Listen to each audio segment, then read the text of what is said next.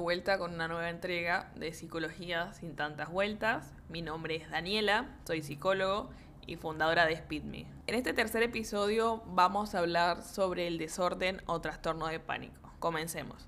El desorden de pánico es un desorden de ansiedad en lo que regularmente se experimenta una sensación de miedo, nos sentimos muy intranquilos, podemos llegar a sentir que esa sensación no va a terminar nunca. Todos en algún momento hemos podido llegar a experimentar esta sensación, síntomas de ansiedad. Como hablamos en el podcast anterior, la ansiedad es una respuesta natural ante el estrés y las situaciones de peligro. La diferencia es que las personas que sufren desórdenes de pánico tienen sentimientos de ansiedad y estrés regularmente. Esto les puede pasar en cualquier momento, la mayoría de las veces sin razón aparente. Algunos síntomas de los desórdenes de pánico son ansiedad, pero no nos vamos a detener mucho en esto porque ya hablamos bastante en el podcast anterior, pero básicamente es un sentimiento de malestar que puede variar en que sea muy leve o muy severo. Puedes llegar a evitar ciertas situaciones porque temes a disparar un nuevo ataque de ansiedad o un nuevo ataque de pánico esto puede derivar en un ciclo de tener miedo al miedo.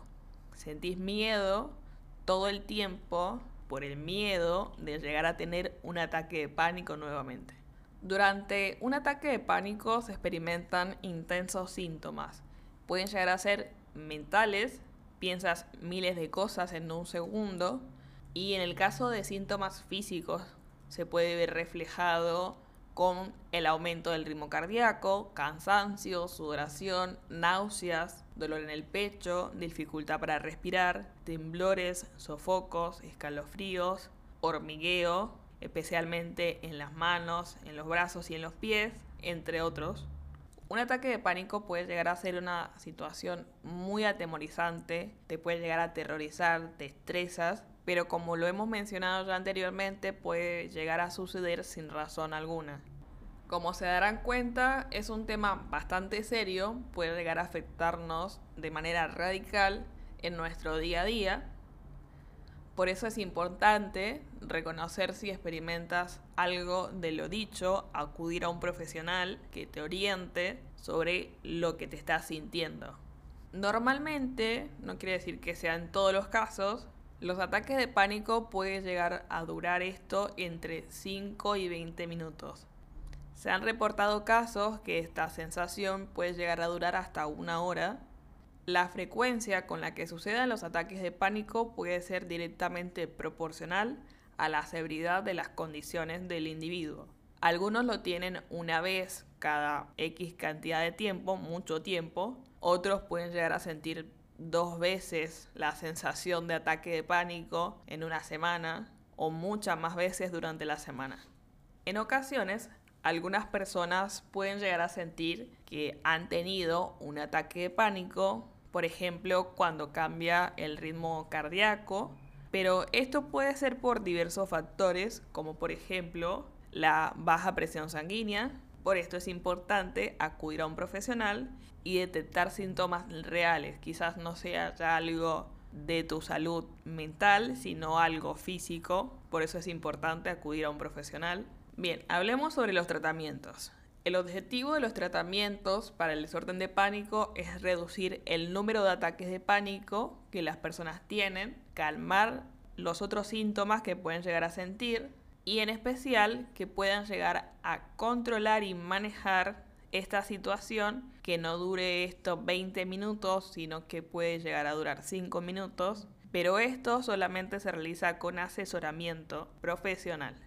En el caso de la psicología, la atención que se puede prestar es un enfoque de terapia muy utilizado, el psicodinámico y el cognitivo-conductual. Y en ocasiones, solo en algunas, puede llegar a ser necesario el uso de medicación. Si estás escuchando esto y sufrís ataques de pánico, estas son algunas de las cosas que puedes hacer cuando suceda. Primero, no intentes luchar contra la situación que estás pasando en el momento. De ser posible, quédate donde estés. No intentes movilizarte solo o sola.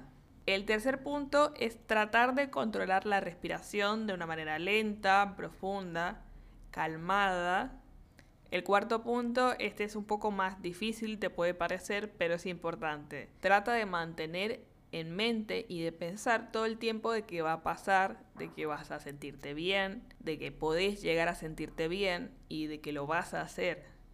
Una manera de hacer esto es poder llegar en algún momento a pensar de que ya pasó de los ataques de pánico que has tenido anteriormente y que saliste bien de eso y que los pasaste bien y que pudiste lograr salir de esa sensación del ataque de pánico.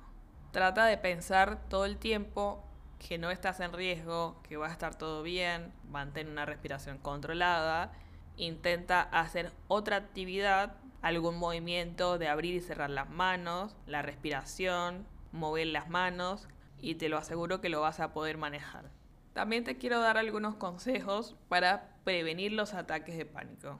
Bueno, en esta parte me detengo porque es algo que puede llevar tiempo y es importante que sea constante las actividades que puedes agregar para prevenir o manejar de una forma adecuada un ataque de pánico. Lo primero, puedes intentar terapias complementarias como masajes, actividades de estiramiento, de relajación como el yoga, o pilates. Esto con el fin de que te pueda ayudar a relajarte. Lo segundo, aprende técnicas de respiración. Puede parecer un consejo en vano o quizás muy repetitivo, pero créeme, te puede cambiar bastante esto. Te invito un poco a investigar al respecto y a ponerlo en práctica que te lo aseguro que va a funcionar. Lo tercero es hacer ejercicio para reducir el estrés y la tensión. El punto número 4 es evitar el exceso de azúcares, cafeína, alcohol. Si fumas, intenta dejarlo, reducir la cantidad. Todo lo que he mencionado anteriormente puede llegar a hacer bastante peor la situación cuando sentís un ataque de pánico.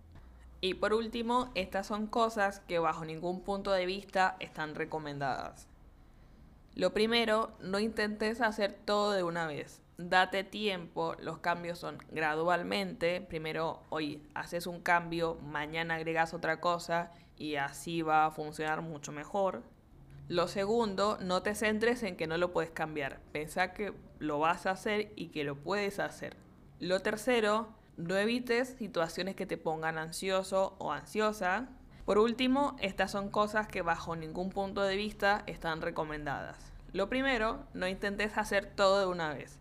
Recuerda que los grandes cambios se hacen de manera gradual. Lo segundo, no te centres en que no lo puedes cambiar, que no lo puedes hacer.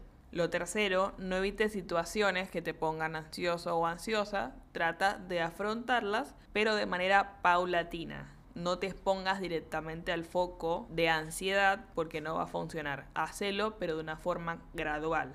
El cuarto punto, no te digas a ti mismo que estás solo. Muchas personas experimentan esta situación de ansiedad y miedo en algún punto de su vida. Como siempre, espero que te haya gustado y más que nada servido la información. Te esperamos en SpeedMe para que puedas comenzar un acompañamiento adecuado si estás presentando algunos de estos síntomas mencionados anteriormente. También nos puedes encontrar en Instagram como arroba psicólogo en línea. Te vamos a acompañar.